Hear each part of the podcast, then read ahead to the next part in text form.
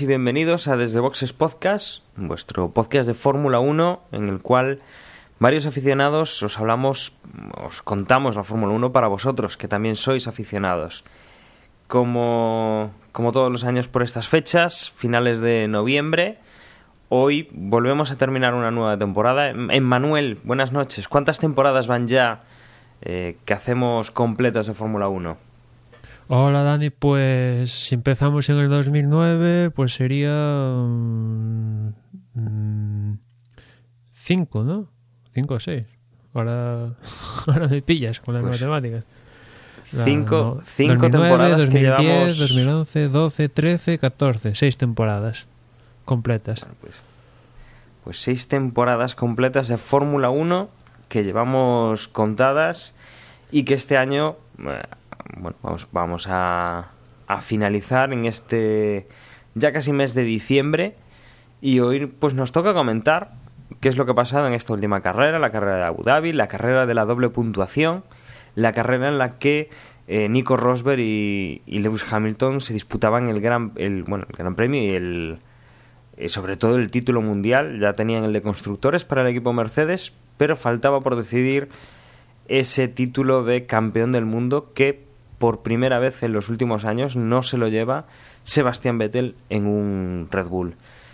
Emanuel, seis años, un nuevo campeón, eh, pero nos tenemos que centrar hoy un poco en lo que ha sido la carrera, comentar alguna impresión y cerraremos temporada. La carrera, mmm, ¿tú crees que, que hemos visto una buena carrera? Como, en dos palabras, ¿cómo la describes? Pues en dos palabras, la tónica de, de la temporada. Básicamente, es verdad que ha habido algún, alguna cosita interesante, pero en general la tónica de la temporada con un Mercedes en este caso, sobre todo Hamilton más que Rosberg, después veremos por qué, eh, dominando y los Williams acechando y después el resto tras de ellos, o lo que es la última parte de la temporada, porque, por ejemplo, los Red Bull que empezaron desde pit lane, la verdad es que, sobre todo Ricardo, hicieron una muy buena carrera. Bueno, cosas que vamos a, a analizar en breve. Vamos a hacer una pequeña pausa, vamos a aclararnos las gargantas, que por ejemplo a mí me hace falta, esto de los catarros invernales es lo que tiene. Una pequeña pausa, ponemos una promo de otro podcast y empezamos a comentar lo que ha dado de sí este Gran Premio de Abu Dhabi. Tecnología. Sistemas operativos. Internet. Entrevistas. Todo esto y mucho más en Tecnovidas 3.0. Encuéntranos en nuestra página web www.tecnovidas30.es. Nos vas a escuchar y lo sabes.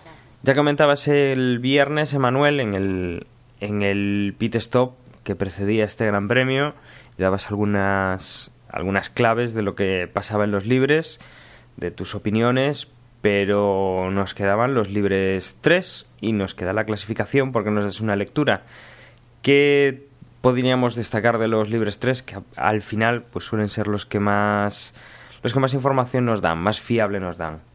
Bueno, esos libres test aquí en Abu Dhabi, en Abu Dhabi, perdón, tampoco es que sean muy fiables por, eh, por aquello de que en Abu Dhabi estos libres eh, antes de la sesión importante son de día, con más calor y después eh, la clasificación y, y- la carrera pues se, em- empieza ahí acabando la tarde y se acaba de noche, ¿no? Con lo cual, precisamente en, este gran premio esos terceros libres tampoco es que sean fundamentales.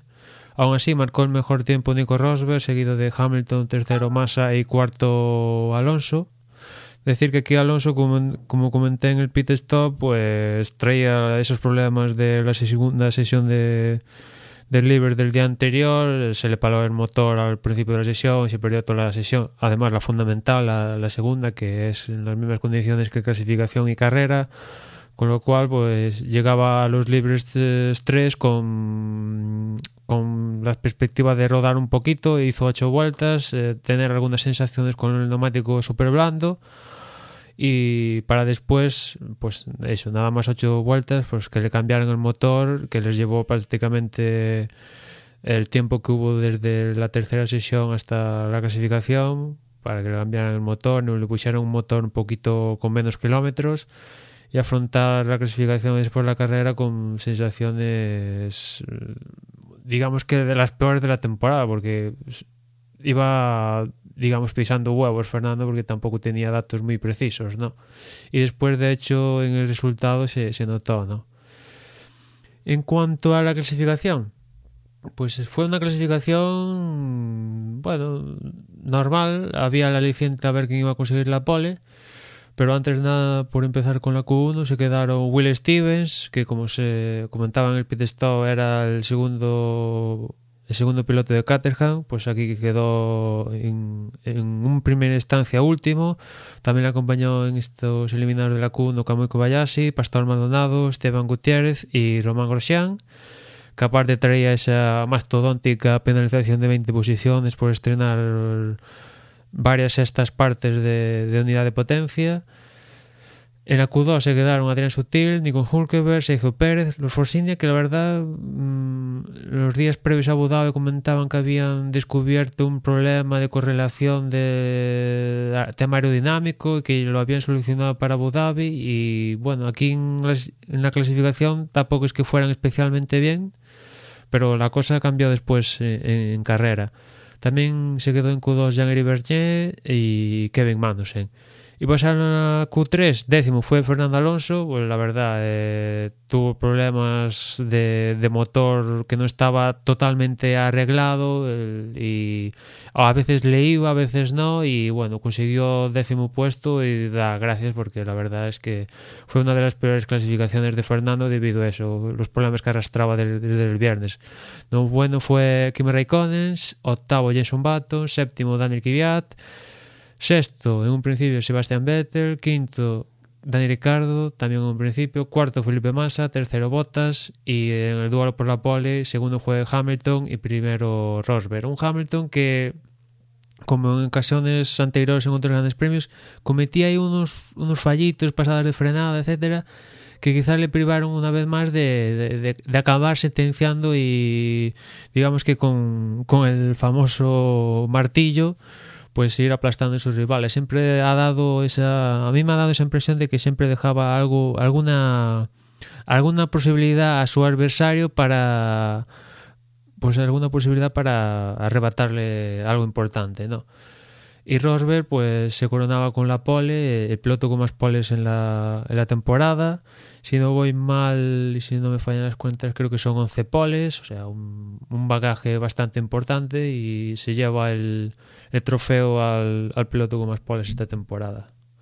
Y decir que después de la clasificación hubo una investigación importante que a, a, bueno, que, tiene relación con los Red Bull y es que tanto Ricardo como Welter fueron excluidos de la clasificación debido a que se encontró que los alerones delanteros de, de, los Red Bull pues eran ilegales. Al parecer pues flexaban más de lo permitido y directamente fueron excluidos. Eh, Red Bull dijo que bueno que era un poco raro porque prácticamente todos los todos los escuderías rivales pues estaban utilizando un, un, algo similar a ellos y justo le, les tocó la China a ellos no eso es un poco la explicación que dieron ellos pero la verdad es que eh, es cierto que por ejemplo eh, los Williams que algún Williams ahora no sé cuál es pero hay uno que tiene una cámara en el morro y se puede ver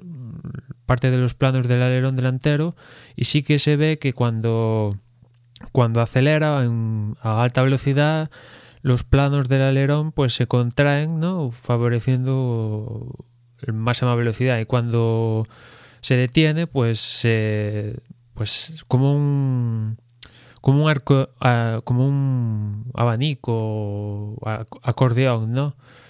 A máxima velocidad se contraen y a menos velocidad se, a máxima velocidad se, se abren y a menos velocidad se bueno, me estoy liando a, al revés. Ya, ya me entendéis. Y, y, por ejemplo aquí en Abu Dhabi pues eh, de hecho me fijé yo que una de las veces que pincharon esta cámara pues en el caso del Williams pasaba esto ¿no?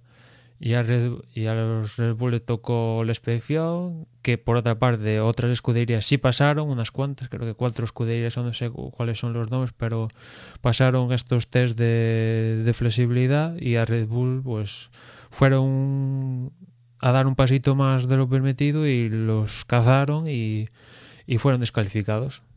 Si no me equivoco yo, hay una imagen en, en la clasificación en la cual una cámara súper lenta en, un, en, una de las esquinas con un piano eh, se ve como el coche eh, flexa el, el, alerón delantero y, y, en el lado de apoyo eh, de la curva pues se ve como roza durante pues un par de centímetros contra, contra el suelo, ¿no? Se ve ahí que baja lo suficiente ese alerón para, para adaptarse a la curva.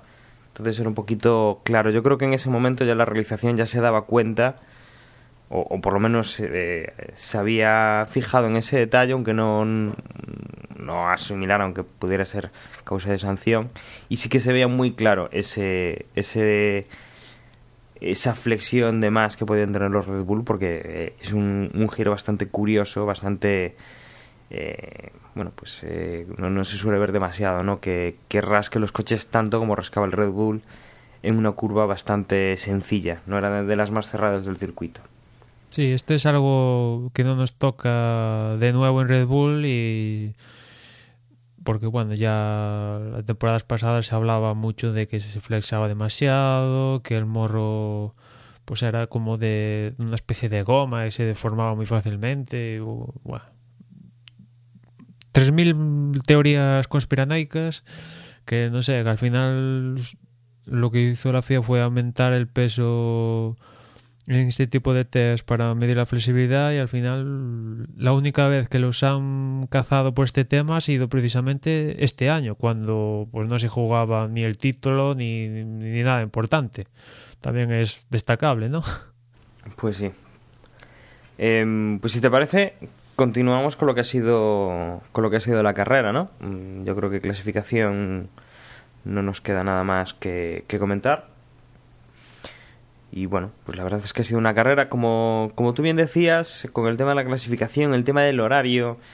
Eh, la carrera comienza de día y progresivamente se hace de noche. Es un problema que podemos tener con los neumáticos, con la temperatura del asfalto, que a la hora del comienzo, bueno, rondaba los 32 grados y que seguiría bajando con, con la noche en el desierto y que podría ser una de las cosas a tener en cuenta eh, con la duración de los neumáticos y, y cómo podía influir en las, en las paradas.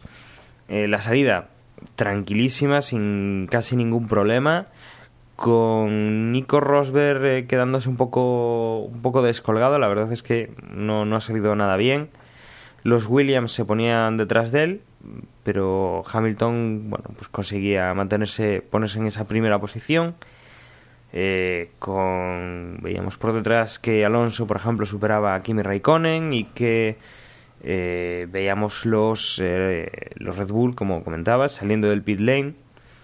Veíamos durante las primeras vueltas como Hamilton se, se mantenía en una primera posición muy cómodo, tirando de su compañero de equipo, con un pequeño hueco con los Williams, que eran los únicos que seguían un poco el, el ritmo de, de la cabeza, el ritmo de los motores eh, Mercedes. Dani, aquí, luego, pues, sí. aquí un apunte y es que en esa primera vuelta, nada más que se da la salida, pues hay varios coches que digamos que se saltan una curva, uno de ellos es Sergio Pérez, que la verdad, pues tú que estás viendo la carrera desde casa, pues, o sea, salvo que veas varias repeticiones, no sabes qué, qué es lo que ha pasado, ¿no? Pero después viendo la repetición, lo que pasó es que Sergio Pérez se saltó la curva y ganó posiciones y no las devolvió. Y la FIA, que tiene todos los medios necesarios para ver las repeticiones 3.000 veces, ni abrió investigación ni nada de nada. Con lo cual ahí Sergio Pérez ganó unas posiciones, pues vete tú a saber si fueron fundamentales o no. Y la cosa quedó ahí. De hecho, creo que los comisarios estaban, no sé, en esta carrera parece que estaban de paseo. Le pusieron esa sanción a Nikon Hulkenberg por lo que ocurrió en esta primera, en esta primera vuelta. nada más arrancar la salida, que se tocó con, con Magnussen, si no va mal. Que lo sancionaron a Hulkenberg por, por forzar a, a Magnussen a salirse fuera de, de, trazado. Y sin embargo a Sergio Pérez se fue de rositas y con unas posiciones ganadas ahí ilegales y, y aquí ni investiga nadie ni nada. Aquí como es la última carrera parece que pasaron un poco de todo. Pues sí había ese, ese incidente que comentabas que bueno que, que como suele ser habitual la Fórmula 1 lo único que es rápido son los coches y los mecánicos que los comisarios pues eh, tampoco es que sean unos linces en esto.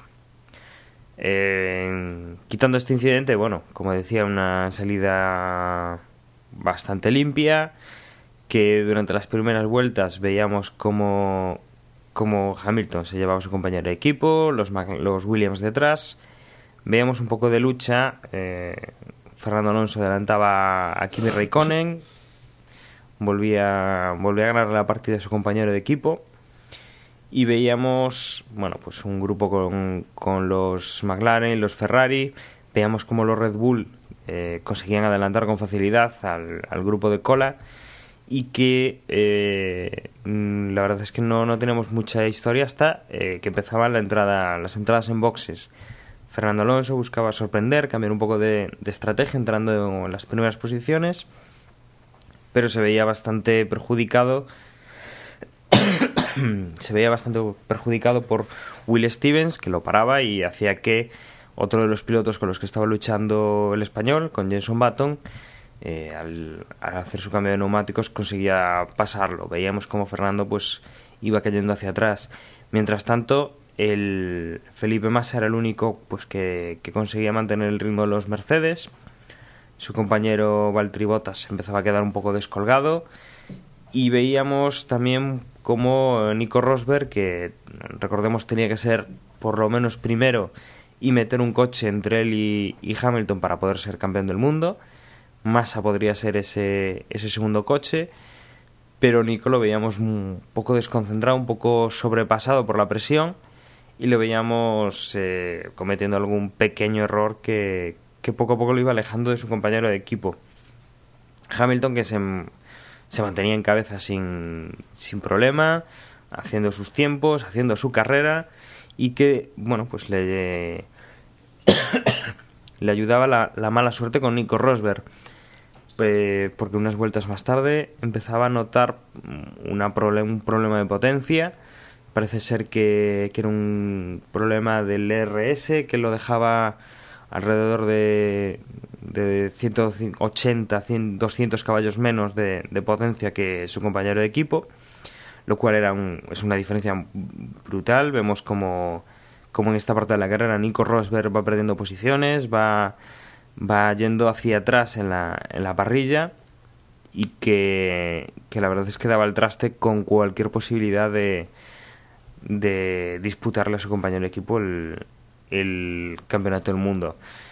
Una vez que pasaba esto con el primero de los, con el segundo de los, de los Mercedes, el primero de los Mercedes era el que acaparaba las miradas. Si Massa se acercaba y presionaba a Hamilton, cómo actuaría Hamilton, si cuidaría la mecánica o no. Pero se veía que el, que el piloto británico no tenía ningún problema como su compañero en el coche. Que si bien eh, no habría hueco con, con el piloto de Williams, sí que lo intentaba mantener y durante casi toda la carrera, ya la, segunda parte de la carrera, veíamos cómo, cómo, más o menos se iban controlando los tiempos y ya no, no tenía ningún problema el, el piloto inglés. Eh, su compañero eh, Rosberg, la verdad es que, bueno, pues eh, acaba prácticamente su carrera, eh, se paseaba por el circuito sin, sin disponer de esa potencia que había perdido por, por el fallo. Eh, problemas también los tenía Fernando, que como decías, bueno, pues había, había rodado de aquella manera durante la, durante el fin de semana, durante los previos. Eh, veíamos como, como Botas pues mantenía posición, pero que Vettel venía bastante bastante fuerte por detrás, adelantando.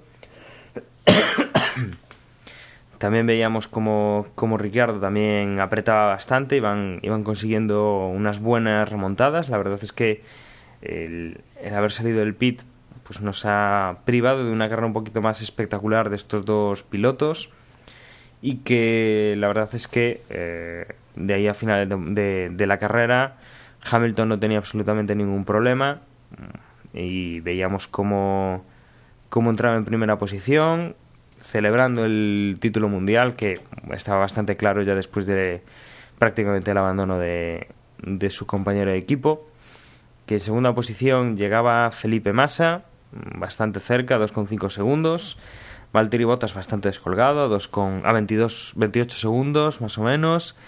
Dani Ricciardo, magnífica carrera del, del australiano, llegaba en cuarta posición, ya bastante más descolgado, más de, más de un minuto Jenson Button, entraba quinto con Nico Hulkenberg pegado, sexta posición. Sergio Pérez entraba, entraba en séptima posición, octavo entraba ya Sebastián Vettel, que perdía, perdía posiciones en las últimas vueltas.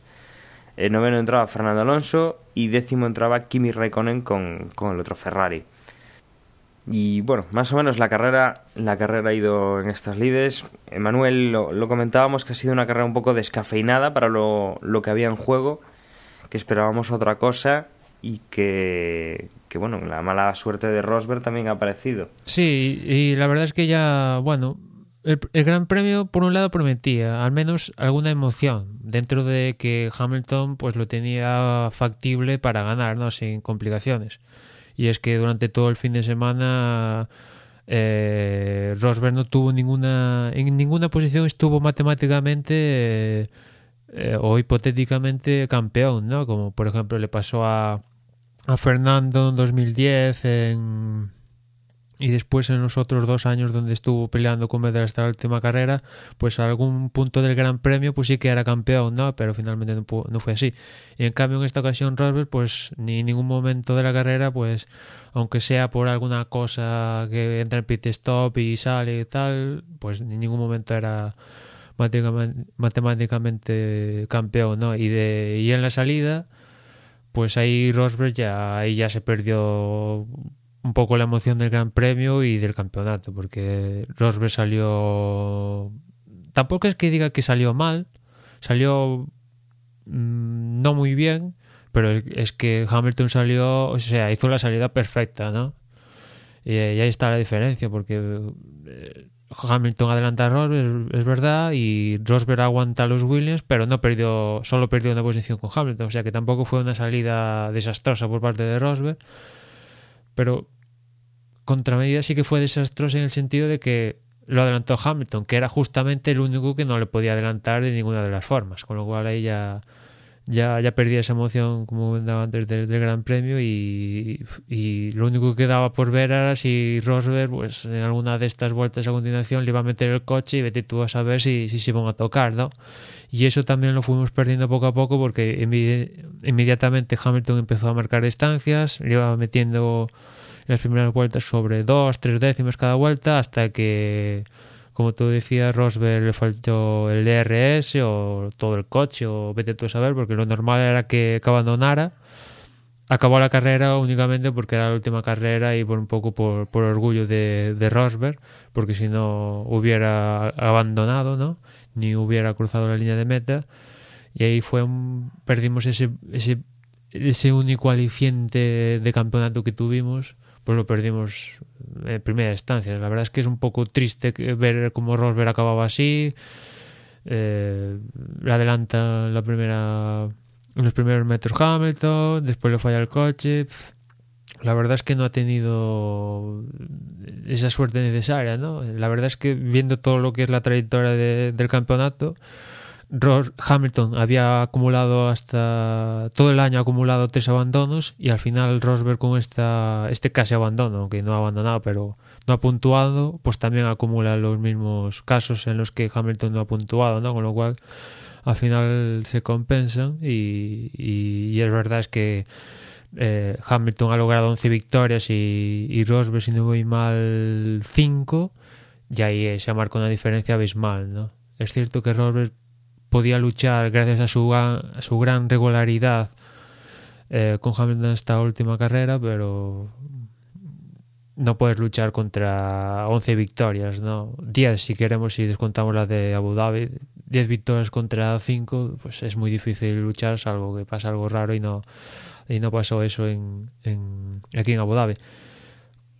Lo raro después de esto es que una vez que Rosberg empieza a acumular estos problemas, no sé si dado también por esos problemas a Hamilton como que le dicen que baje el ritmo o baje él mismo el ritmo y, y, y ahí entrena entró en ecuación masa que la verdad estuvo de 10 o, ojalá viéramos este masa siempre eh, acumula dos podios consecutivos para acabar la, temporada que creo que no debe lograrlos desde, desde el año aquel que perdió el título con Hamilton en el 2008. O sea, hace la tira que Massa no debe acumular dos podios consecutivos. Y hizo una carrera muy buena, como digo. Y no sé si es que Hamilton decidió no arriesgar y Mercedes no tampoco le dijo baja el ritmo y tal, pero hubo un momento dado que Massa se, se lo creyó que podía luchar por la victoria, ¿no? Y raro porque Williams tampoco es que destaquen en este tipo de ambición, ¿no? De hecho, igual si, si Massa entrara en la última parada dos, tres vueltas antes, pues igual vemos un, final de carrera más apretado e igual a Hamilton no le interesa meterse en luchas innecesarias, igual acaba ganando la victoria más, ¿no? Ya nos, ya nos meteríamos en cosas hipotéticas, ¿no? Pero vete tú a, saber si, si se podría dar, ¿no? La verdad es que Massa me ha gustado bastante en esta carrera ahí apretando, bueno, haciendo su papel, ¿no? Que es logrando el máximo resultado posible y, y en segunda posición muy, muy trabajada y con, que deja a Williams con muy buenas sensaciones porque Bottas fue tercero, que el Massa lo ha vuelto a superar, pero bueno, otro podium para Bottas, que es el es el cuarto piloto, con, si no voy mal, con más podios esta temporada. Es el cuarto piloto en el campeonato también. O sea que ha hecho una muy buena temporada y, esta temporada le está valiendo ya para ganarse rumores de un posible salto a Ferrari en sustitución de Kimi Raikkonen. Con lo cual se ha ganado buenos titulares botas. No sé si viendo el nivel de Williams, igual se lo pese ir a Ferrari o no en sustitución de, de Kimi si se da la oportunidad. Y después, por destacar a, Ricardo, como comentaba antes, pues estuvo a punto de hacer un Vettel hace años, cuando también salió de, de pit acabó tercero.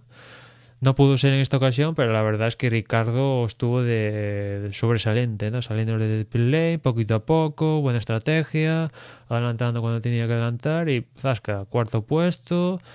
Una temporada que, bueno, pues que a mí Ricardo, la verdad, me ha sorprendido. Mm, y ya ahí me quedo, ¿no? Porque tenemos el resumen de temporada y comentaremos ya más extensamente lo que ha sido la temporada en sí. Pero la verdad es que Ricardo, una vez más, me voy a confirmar que es un piloto que, que, que opta a ganar el título para los próximos años. Para mí se lo ha ganado con esta temporada. Y después, bueno, también a Vettel, que también salía del pit lane y bueno, quedó en una más normal octava posición, pero bueno, pues para acabar la, la, el año con Red Bull, su paso de los últimos seis años en el equipo de la bebida energética, pues un octavo puesto, viéndose superado por primera vez por su compañero de equipo. Y no sé, yo, yo si fuera Vettel me iría con sensaciones de, de, de por un lado alivio, ¿no? Porque me voy a, Ferrari y dejo a Ricardo que la verdad esta temporada lo ha retratado.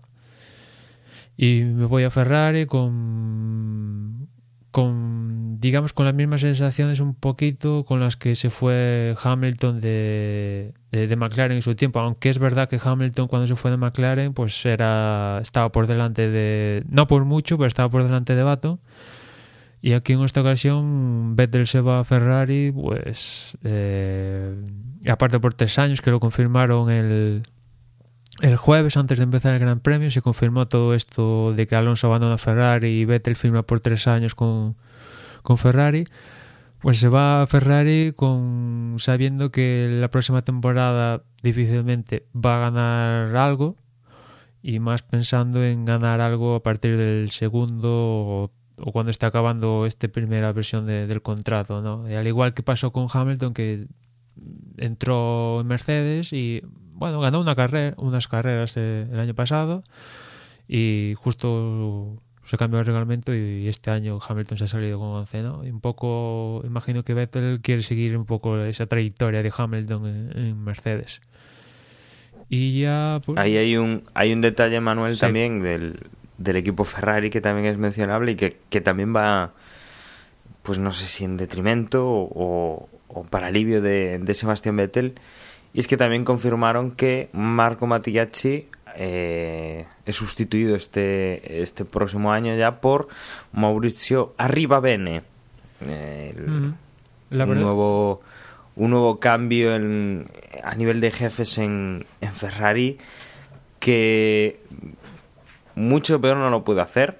Mm, tampoco es que Marco Mattiacci haya tenido demasiado tiempo pues para, para cambiar las cosas o para, para hacer algo que realmente se pueda puede ser tangible salvo alguna declaración ahí que ha tenido contra o, en la cual ha intentado no dejar bien a, a Fernando Alonso eh, la verdad es que tampoco ha hecho mucho más no habrá que ver estos tres años de, de Vettel que comentas con Ferrari cómo son con con la bueno pues con, con la escudería Ferrari que actualmente está en, en un proceso de de reconstrucción porque está en horas eh, terriblemente bajas. Está en los últimos años, no lo habíamos visto, tan abajo a, a Ferrari. Sí, a este lo que comentas, eh, ¿cuántas veces en los últimos años llevamos diciendo que a ver si cambiaba algo en Ferrari de una vez? Y justo este año es que se va a Domenicali, se va a Mattiacci, su sustituto, se va Montechémolo.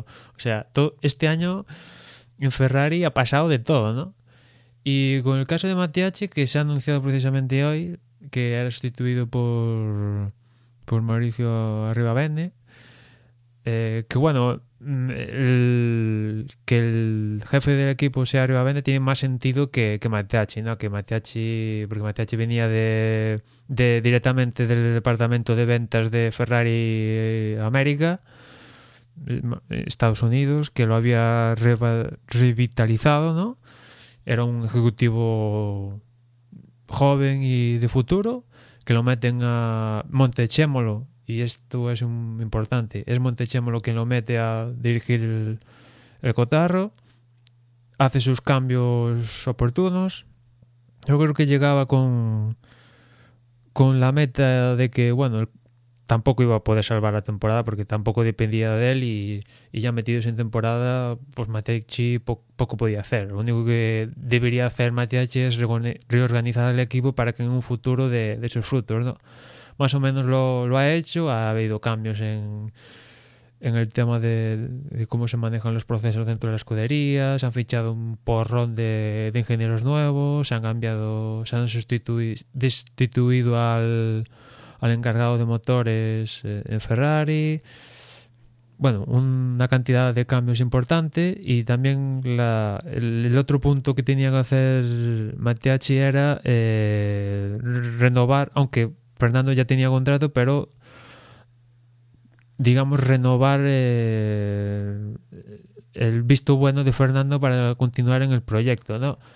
Y eso, pues viendo lo que ha pasado, pues no lo ha conseguido es cierto que ha conseguido a Vettel, que es la primera vez que Ferrari fichó un tetracampeón del mundo, pero bueno, pues digamos que por un lado Mateach está fuera porque no lo ha no se ha no se ha ganado la confianza de, de Sergio Marchioni el viene de la mano de Montechémolo y Montechémolo está fuera con lo cual eh, a Marchione, pues digamos que le ha servido un poquito de peón para que ah, junta a Vettel con Raikkonen, que son dos pilotos, bueno, campeones del mundo y Vettel cuatro veces. Al menos tengo material con el que dos pilotos decentes. Aunque bueno, Kimi es para comer y, otros asuntos. Y después me reorganizas el tema técnico y al acabar la temporada, hacías muy buenas y me ficho a un a Bene que es un hombre que, que sabe de Fórmula 1, que ha estado en la comisión de la Fórmula 1 tratando con temas de patrocinios, lleva en Philip Morris, que digamos Philip Morris y Ferrari es casi como decir lo mismo, un porrón de años, conoce el tinglado en la Fórmula 1, algo que no conocía Mateachi, que se ha tenido que ir poquito a poco sabiendo cosas y aún así yo creo que se va sin saber cosas. Y pues eso, Marchione pone su sustituye al peón ahí que por circunstancias estaba, hizo su papel, ha hecho algo que yo creo que no, no pudo conseguir, que es la renovación de facto de, Alonso. Y se lo carga Marchione y trae su hombre de confianza, que es este Mauricio Arribavene, de Philip Morris. Y, y se habla también con la posibilidad, una vez más, que Ross Brown se venga al equipo, pero yo creo que si Ross Brown decidiera volver sería para precisamente ser el team principal de Ferrari, no para ser un director técnico o el segundo de a bordo de, eh, alguien más, ¿no? Y con el fichaje este de, de Bene, pues Ferrari vuelve a ganar a alguien curtido ya, aunque no directamente, pero ya dentro del universo de, de la Fórmula 1 le queda traca para, para dar y tomar los próximos años porque, vamos, yo creo que Marchione ya cuenta con que el próximo año y el siguiente, si Ferrari gana ya, pues sería un milagro, ¿no? Y, y, ellos esperan, imagino, que haya un cambio de reglamentación con el tema de los motores que se descongelen para pues, poder ganar antes de, lo previsto, porque si no, pues, pues eso, como comentaba antes, eh, la, la misma situación que Hamilton y Mercedes y ahora Vettel con Ferrari, pues sabiendo que la posibilidad de ganar, si es que la hay, llega a final del ciclo, no a principios ni a mediados del ciclo. No. Si cambia la reglamentación, puede ser que se adelante, pero ya pensando en 2016, 17, más 17. ¿no? Y para acabar con lo que pienso de la carrera, pues también destacaría Jason Button, que daba todo el fin de semana daba la impresión de que ha sido su último gran premio en la Fórmula 1. Yo la verdad espero que no. Hace unos grandes premios comentaba que yo si fuera el, jefe de equipo de Toro Rosso le daría continuo a, a Bernier, por eso de que tiene experiencia y al lado voy a tener un piloto ultra ultra joven como era Verstappen y en este caso mmm, también haría un poquito eh, lo mismo. Es cierto que al lado tendría a Fernando Alonso, que tiene experiencia, dos títulos y es el mejor de la parrilla, ¿no? Pero también pondría a Jason Button porque es un piloto que ha luchado con Hamilton, le ha ganado su, sus unas cuantas veces a Hamilton. Tampoco es que haya mantenido una lucha encarnizada, dialéctica, ni ninguno de este tipo con Hamilton en su época, con lo cual tampoco creo que lo tendría con, Fernando. conoce Honda, ha estado muchos años en muchos años en Honda y al final esa experiencia pues siempre siempre gusta, ¿no?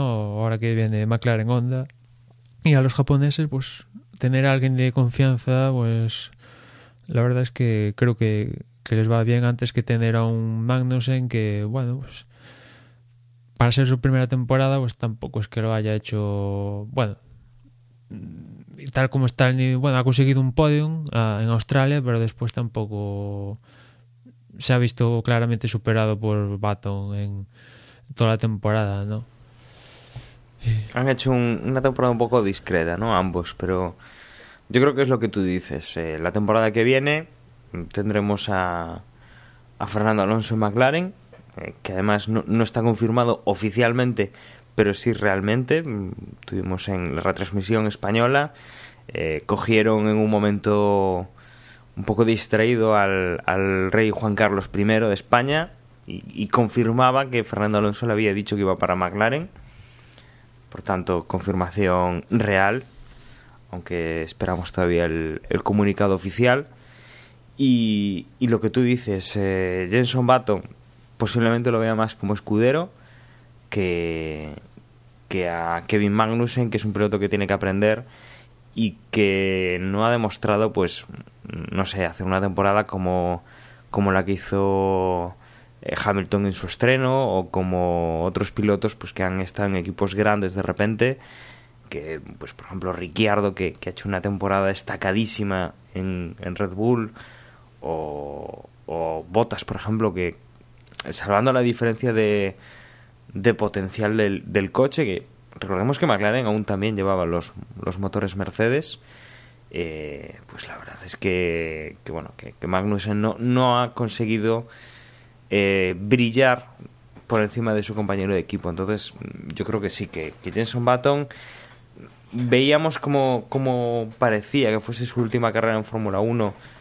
o por lo menos en, el equipo McLaren, y yo no lo tengo tan claro. Yo creo que, que es una apuesta para un momento en el cual el, el novato en esta escudería es el motor, es Honda, y que no creo que vayan a arriesgar mucho y buscarán pilotos de talento, pilotos eh, que ya sepan eh, de qué va este mundillo y que, como dices tú, eh, Jason Button conoce el equipo, bueno, conoce, conoce también al motorista, conoce a Honda y yo creo que tiene una reputación como para que, que Honda, que además es quien iba a poner bastante, bastante dinero, se hablaba de que era Honda quien fichaba a Fernando Alonso, pues no sé, para que se quede el piloto británico y podamos verlo la temporada que viene. Habrá que ver Magnussen en ese caso para qué asiento para qué asiento iría. Sí, yo creo que, hombre, eh, yo para mí la equivocación de, de McLaren viene del año pasado cuando se carga Sergio Pérez, ¿no? Y ahí se, se desencadena pues que venga Magnussen y tal, ¿no? Pero ya una vez que está Magnussen, Hombre, hay que compararlo con el nivel del coche, ¿no? Es verdad que empezó muy bien, la verdad nos maravilló, ¿no? Con esa segunda posición en Australia tras la descalificación de Ricardo y prometía mucho, prometía mucho también el coche, ¿no? Porque fue segundo Magnussen y tercero tercero Baton, ¿no? Y de hecho Ron Dennis dijo que para la segunda carrera en, en Malasia eh, pues el coche iba a traer un paquete que le daba 3 o 6 décimas, ¿no? O sea, y al final el coche ha sido pues, mejor que el del año pasado, pero tampoco para tirar cohetes. De hecho, si no llega a ser por, por esa carrera un poquito de estreno con los V6 y todo esto, que la gente estaba muy mosca con los posibles abandonos, etcétera, hubieran pasado otra temporada sin conseguir un podio y y pues la verdad es que McLaren tampoco, en cuanto al rendimiento del coche, tampoco es que destaque mucho. Y, y en esas hay, habría que compararlo quizás Magnussen con, con lo que hizo Sergio Pérez el año pasado, ¿no? que oh, pues, no me ha dado por mirar los datos, pero que imagino que, que habrían lo, que han logrado más o menos los mismos puntos, ¿no? Eh, Sergio Pérez y, y Magnussen. Y bueno, pues en ese sentido está claro que la duda con McLaren está con ese segundo asiento, ¿no? Porque Alonso está confirmado y con respecto al segundo pues tienen unas dudas tan grandes que han prorrogado el comunicado oficial a más de, del 1 de diciembre, ¿no? Son la última escudería grande en anunciar eh, el nombre de sus pilotos con las contrapartidas que tiene este, pues pues que igual tampoco puedes anunciar patrocinadores. Los patrocinadores que igual quieren apostar por McLaren, pues tampoco saben oficialmente cuáles son, van a ser los pilotos. Eh, los pilotos que vas a descartar tras esto, pues se quedan un poco en pañales porque estamos en diciembre ya está todo casi firmado, con lo cual, pues sí, por ejemplo, Magnussen es el descartado, pues eh, se queda en qué va a hacer el pobre chaval, ¿no? Eh, Baton si sale queda descartado, pues bueno, se habla de la posibilidad de que se vaya Porsche con la resistencia y tal. Bueno, Baton como tiene es campeón del mundo de Fórmula 1, tiene más bagaje, pues igual es posible que consiga un, asiento ¿no? más factible. ¿no?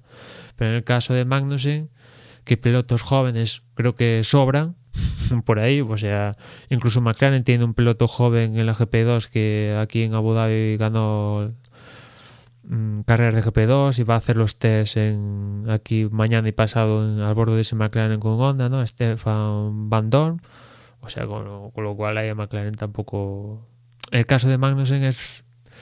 Eh, podía parecer que lo tiene más complicado Baton, pero al final Baton sí, lo complicado para él es continuar dentro del equipo, pero si no continúa, pues igual puede tener una solución fuera de la Fórmula 1. En cambio, Magnussen, digamos que lo tiene más factible por aquello de que ya lleva un año en el equipo, es de Dinamarca, que aparecer a Ron Dennis le interesa de que vengan patrocinadores ingre eh, bueno, que el mercado danés se interese por esto de la Fórmula 1 y tal.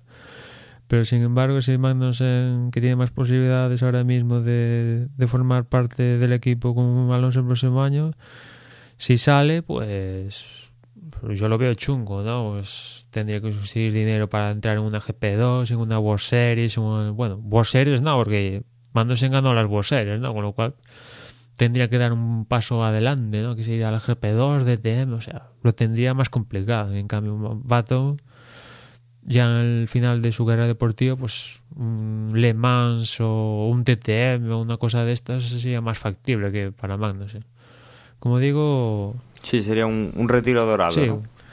como digo, está claro que la última tecla que le falta a McLaren es el segundo piloto, porque Alonso, bueno, ya lo ha dicho Juan Carlos a, a Lobato, pues está confirmadísimo que va a estar en gripo el próximo año, con lo cual ahí McLaren están bastante dubitativos.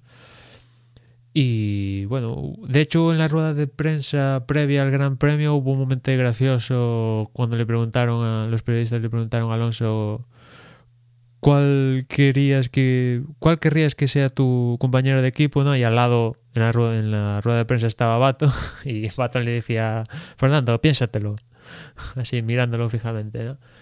Un momento gracioso y, yo creo que creo que a, Fernando le interesa de que, que siga en el equipo por, por aquello de que no le va a incordiar a él, sino que más le va a sumar a él y al equipo en general, más que Magnussen, que pues, igual vete tú a saber con un coche competitivo puede hacer un puede ser un caso Ricardo como esta temporada. Lo dudo, pero vete tú a saber, ¿no? No hay que menospreciar a tampoco a Magnussen que ha conseguido un podium y no todos los pilotos de la Fórmula 1 consiguen un podium, ¿no? O sea que veremos lo que pasa. Como digo, después del 1 de diciembre ha dicho McLaren que iba a anunciar su pareja de pilotos y espero que sea cuanto antes mejor porque, bueno, la verdad es que en los últimos tiempos McLaren no se cansa de anunciar cosas y al final no pasa, se retrasa y pues una de ellas es que íbamos a tener patrocinador principal en, la segunda carrera y al final todo el año sin patrocinador principal. Es un poco broma, ¿no? Y esperamos que, ahora sí, ahora que llega Fernando ya lo tengan todo en el paquetito y lo anuncien después del 1 de diciembre. Quizá una forma de leer el, el resumen que hemos hecho un poco de la carrera, un poco de, de lo que nos ha parecido el campeonato, de alguna de las de las escuderías o alguno de los pilotos, es que esta carrera, bueno, fue mera transición, mera, mera despedida. Es una carrera que no, no ha tenido prácticamente trascendencia, simplemente hemos decidido eh, casi lo que ya sabíamos, quién, quién iba a ganar, ya sabíamos qué equipo, ya sabíamos qué pilotos podían y que, que lo teníamos ya todo muy, muy orientado. Ya, bueno, pues no, no había demasiado que rascar. Si te parece, Emma, eh, para luego no repetirnos, porque como siempre grabaremos un final de temporada, intentaremos estar casi todos eh, para, para, poder analizarlo y, dar algo ya más directo de, los equipos, más directo de los pilotos. Eh, podríamos resumir eh, cómo ha quedado después de esta carrera, el gran, bueno, después de este Gran Premio, ya directamente el Mundial, eh, que quedaría en cuanto a pilotos con Lewis Hamilton en primera posición, con 384 puntos. Segundo Nico Rosberg con 317 puntos. Al final vemos la diferencia que ha habido entre, entre ambos pilotos. Dani Ricciardo en una meritoria tercera posición con 238 puntos. Después eh, Valtteri Bottas con 186 puntos, que daba sensación de que su compañero Felipe Massa pues había conseguido eh, mejores resultados, pero a nivel pues de regularidad, eh, Valtteri Bottas ha conseguido pues un gran un gran piloto esta temporada. en quinta posición tendríamos a Sebastian Vettel con el segundo Red Bull, 167 puntos. Con 161 puntos estaría Fernando Alonso. Habría ganado incluso a Massa, que sería séptimo con 134 puntos, a pesar de, de todo lo que podría parecer. Jason Button sería, sería octavo con 126 puntos. Nico Hulkenberg noveno con 96. Sergio Pérez ya sería décimo con 59. 55 Kevin Magnussen. Los mismos que Kimi Raikkonen, que sería décimo segundo. Tendríamos a Jean-Éric Bernier con 22 puntos en decimotercera posición. Roman Grosjean, decimocuarto con el primero de los Lotus con 8 puntos. Kvyat eh, sería decimoquinto con 8 puntos. Eh, Pastor Maldonado sería decimosexto con 2 puntitos. Y Jules Bianchi sería el último clasificado con puntos que tiene 17. Y a partir de ahí, Sutil, Ericsson, Gutiérrez, Chilton, Kobayashi, Stevens y Lotterer, pues no tendría ningún punto ninguno de ellos. Luego tendríamos como, como campeonato de, constructores, Mercedes llegaría a los 701 puntos, casi doblaría a Red Bull, que sería segundo con 400 puntos. Williams eh, estaría en 320, tercera posición. Cuarta posición para Ferrari con 216. En quinta estaría McLaren Mercedes con 181 puntos. Sexto Force India con 155. Ya en séptima posición, un escalón muy por debajo de, de estos equipos, estaría Toro Rosso con 30 puntos. Lotus octavo con 10 puntos y Marusia con 2 puntitos. Ni, ni Sauber ni Caterham han puntuado esta temporada.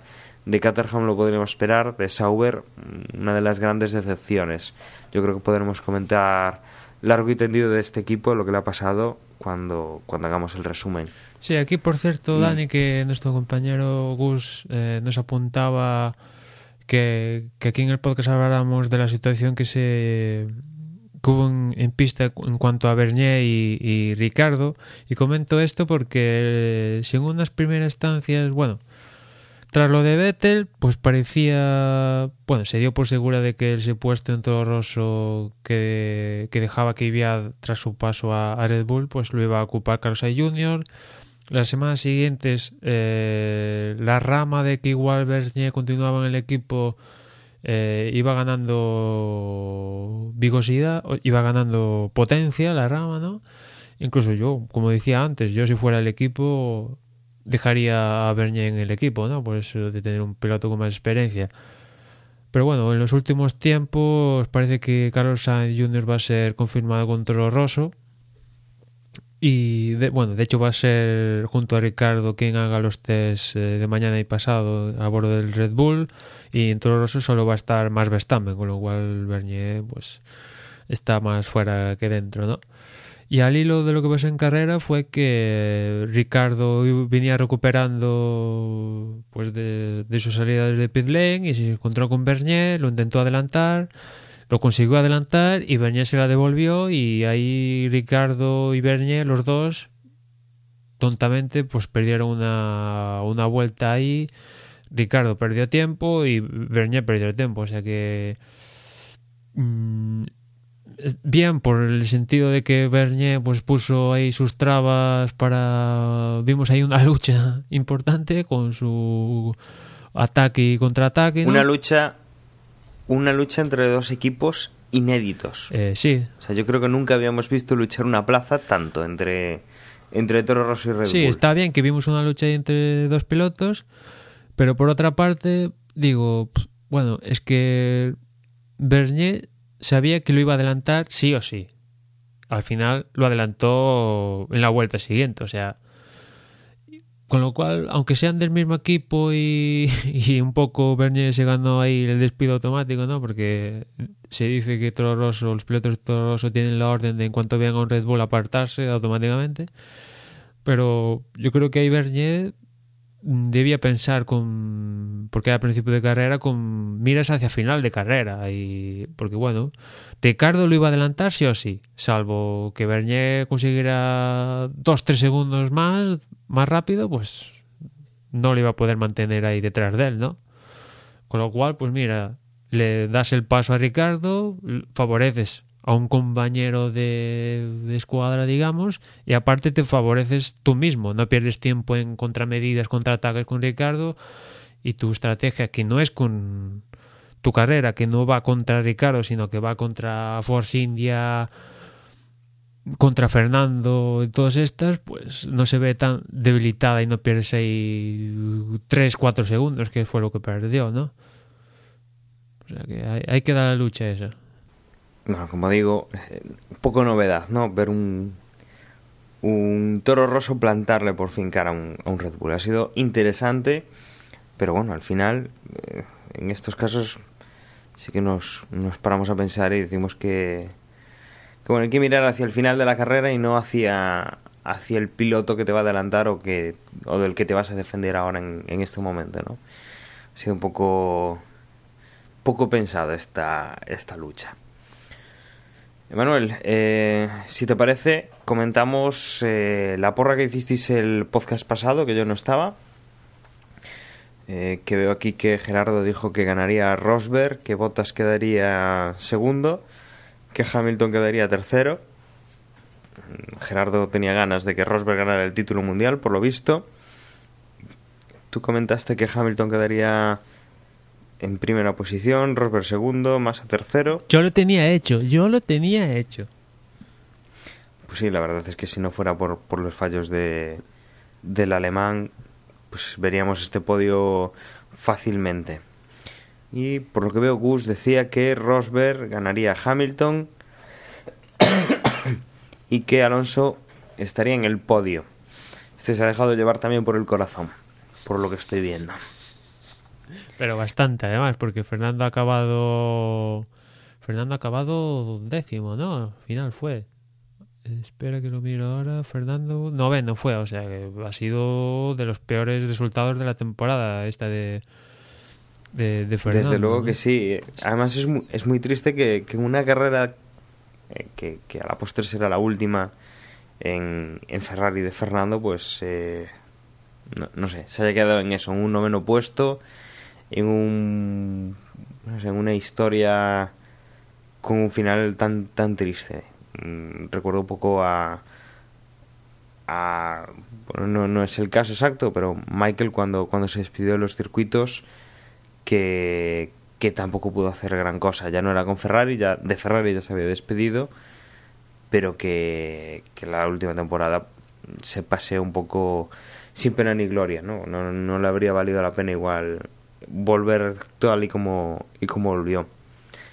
Es una pena, una lástima. Eh, había empezado muy bien Fernando, había empezado ganando, había, había dado mucho que, que creer en, ese tándem, en Ferrari y Fernando, pero se ve que, que no. Sí, sí, yo lo decía, eh. Mayoritariamente no se va triste, se va aliviado de sacarse esto, que, que es a Ferrari cinco años de no ganar, de querer, de, de, de, eternas promesas y de que, bueno, pues esto no funciona y, y es cierto que, bueno, ya cuando hablemos del resumen con los anuncios oficiales de McLaren, pues hablaremos más más en sí del cambio de Fernando y parte tenemos los próximos años para hablar de Fernando y McLaren, ¿no? Pero como tú dices, eh, empezó ganando en Bahrein y se acaba con un noveno puesto que tampoco, eh, bueno, si va a noveno puesto es lo máximo que podía conseguir porque y da gracias que fue noveno y pinchó el coche, le pinchó el coche a, a Rosberg que si no igual hasta se queda sin puntuar. O sea que, bueno, se va con se va aliviado y al menos acabó la carrera y, adiós muy buenas. Gracias a Ferrari y tal muchas gracias pero pero me voy aliviado. Y como dice él lo mejor está por llegar o sea que pues aún, aún le quedan años y, y yo creo que el, el, paso a McLaren puede ser interesante con ese nuevo motor de Honda.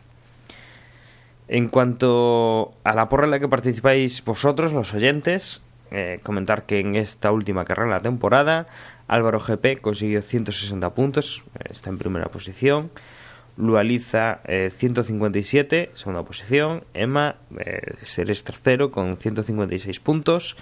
Reistling cuarto con 151. Gaspar quinto con 150. Garrafa sexto 148. Arturo séptimo con 145. MJ Tardos es octavo con 144. Don Orión noveno con 143. Empatado con Grand Moff Tarkin, que es décimo con también 143 puntos. Esto en cuanto a la clasificación de esta última carrera. La clasificación general ya definitiva, mm, voy a leerla al revés, el top 10. Queda décimo Manuel Navarro con 2.622 puntos. Noveno Il Cavalino con 2.638 puntos. Eh, Grand Moff Tarkin queda octavo, 2.646 puntos. Séptimo Mad Max con 2.657 puntos. Quinta posición MJ Tardos con 2.699 puntos. Dado 3 queda en quinta posición con 2.707 puntos. Eh, Hortel queda en cuarta posición después de haber estado liderando la clasificación en, en las últimas carreras con 2.709 puntos. Y entrando ya en el, en el podio, en el top 10, en el top 3, tenemos en tercera posición en Manuel con 2.732 puntos, a un punto nada más. perdón.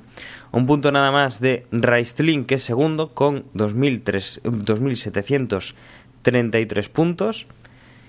Y en primera posición, Richie Cucalón ha ganado este año la, la porra con 2.745 puntos.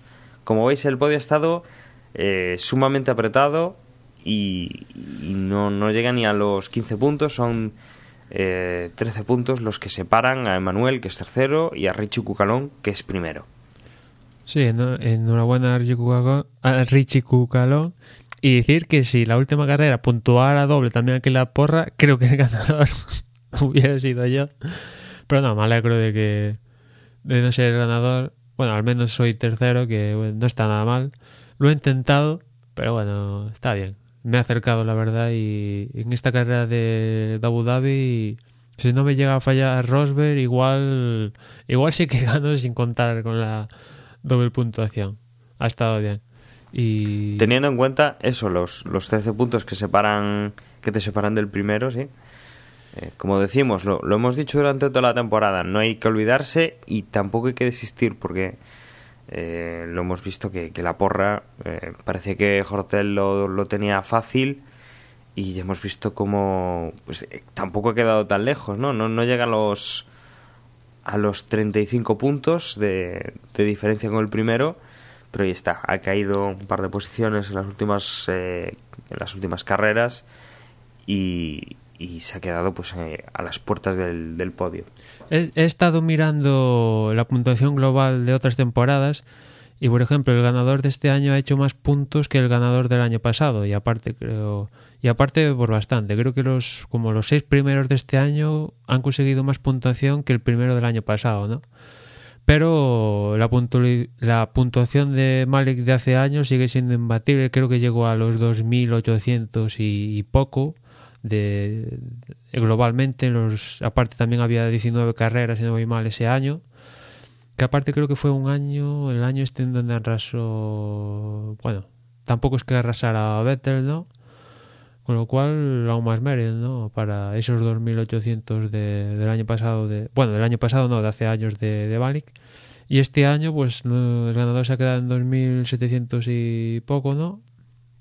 Teniendo en cuenta de que más o menos tenías una puntuación ganada casi con seguridad, que era los Mercedes ahí arriba, el, la pole te jugabas un poquito entre Hamilton o Rosberg y...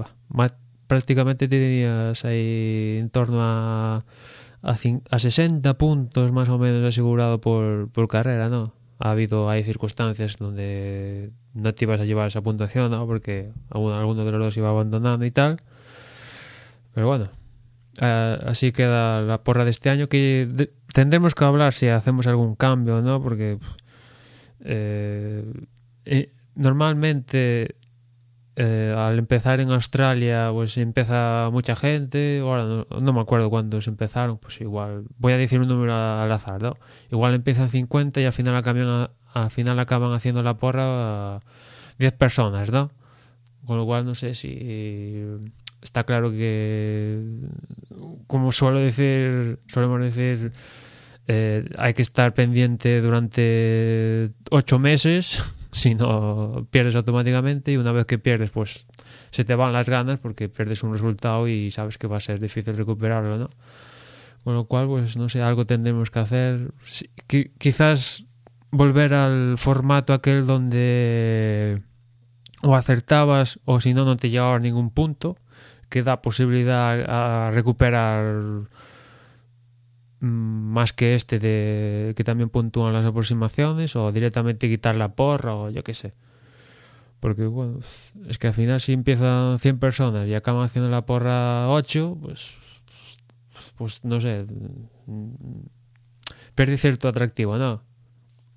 Como serían ver a 100 personas ahí, es cierto que es difícil, pero ahí luchando carrera a carrera durante 8 meses. Es cierto que, como digo, pues estar ocho meses ahí pendiente de la porra todo el sábado antes de tal, pues se hace un poquito pesado, ¿no? Y aparte, justamente en las últimas carreras de este año, pues no sé qué ha fallado, el tema de que mandaba los mails, estos recordatorios y tal, y a ver, no sé, si volvemos con la borra, a ver si los conseguimos regresar o tal. Habrá, habrá que también pediros un poco vuestra opinión. Si alguno quiere proponer algún cambio, bienvenido sea. Os estamos ahora, eh, cuando cerramos el podcast, las formas en las cuales os podéis poner con contacto con nosotros y, y nos podéis hacer llegar vuestras, vuestras sugerencias. Emma, pensando que tenemos pendiente un cierre de temporada, no sé si nos queda algo más en el tintero después de haber pues leído un poco la- lo que ha sido la carrera, comentar un poco de más eh, ya en previsión de lo que vamos a grabar de, del, del resumen de la temporada. Eh, hemos comentado algunos de los fichajes de, o algunas de las confirmaciones de fichajes o, o de cómo van a ser para la próxima temporada. Eh, ¿Tú crees que nos queda algo? ¿O ya por ti despedimos? No, yo por mí ya despedimos, comentamos bueno, poquito lo que fue la carrera, que tampoco, como decías tú, tampoco fue una carrera ahí maravillosa. El campeonato estaba claro y aparte hemos dado ahí un poquito el pie a lo que va a ser un poco el resumen. Y que en ese resumen ya imagino cerraremos los, las alineaciones de pilotos de los equipos más punteros y ya comentaremos un poco más en profundidad lo que ha sido lo que ha sido la temporada en sí. Y ya empezaremos a mirar hacia 2015. Perfecto, Manuel. Pues eh, por mi parte, daros las gracias por haber estado ahí. Recordaros que eh, podéis encontrarnos en desdebox.es, la página que tengamos que es el, el epicentro de, de- del universo de Desde Boxes, que ahí pues podréis dejarnos un comentario en, en el post que acompañará este, a este podcast o mandarnos un correo electrónico a desdeboxespodcast.gmail.com os dejo ahora con Emanuel, que nos puede comentar las formas sociales de conectar con nosotros. Yo me despido hasta ese, ese resumen de temporada. Será en las próximas semanas. Un saludo y hasta luego.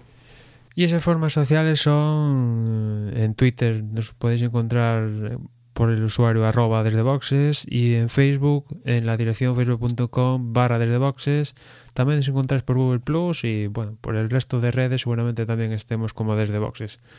Por mi parte nada más, muchas gracias a toda esa gente que ha participado en la porra, que nos ha comentado durante todo el año en Twitter, Facebook o cualquiera de estos medios, mail, blog, comentarios, etcétera, etcétera, etcétera. Y por mi parte nada más y ya nos escuchamos en el resumen. Un saludo.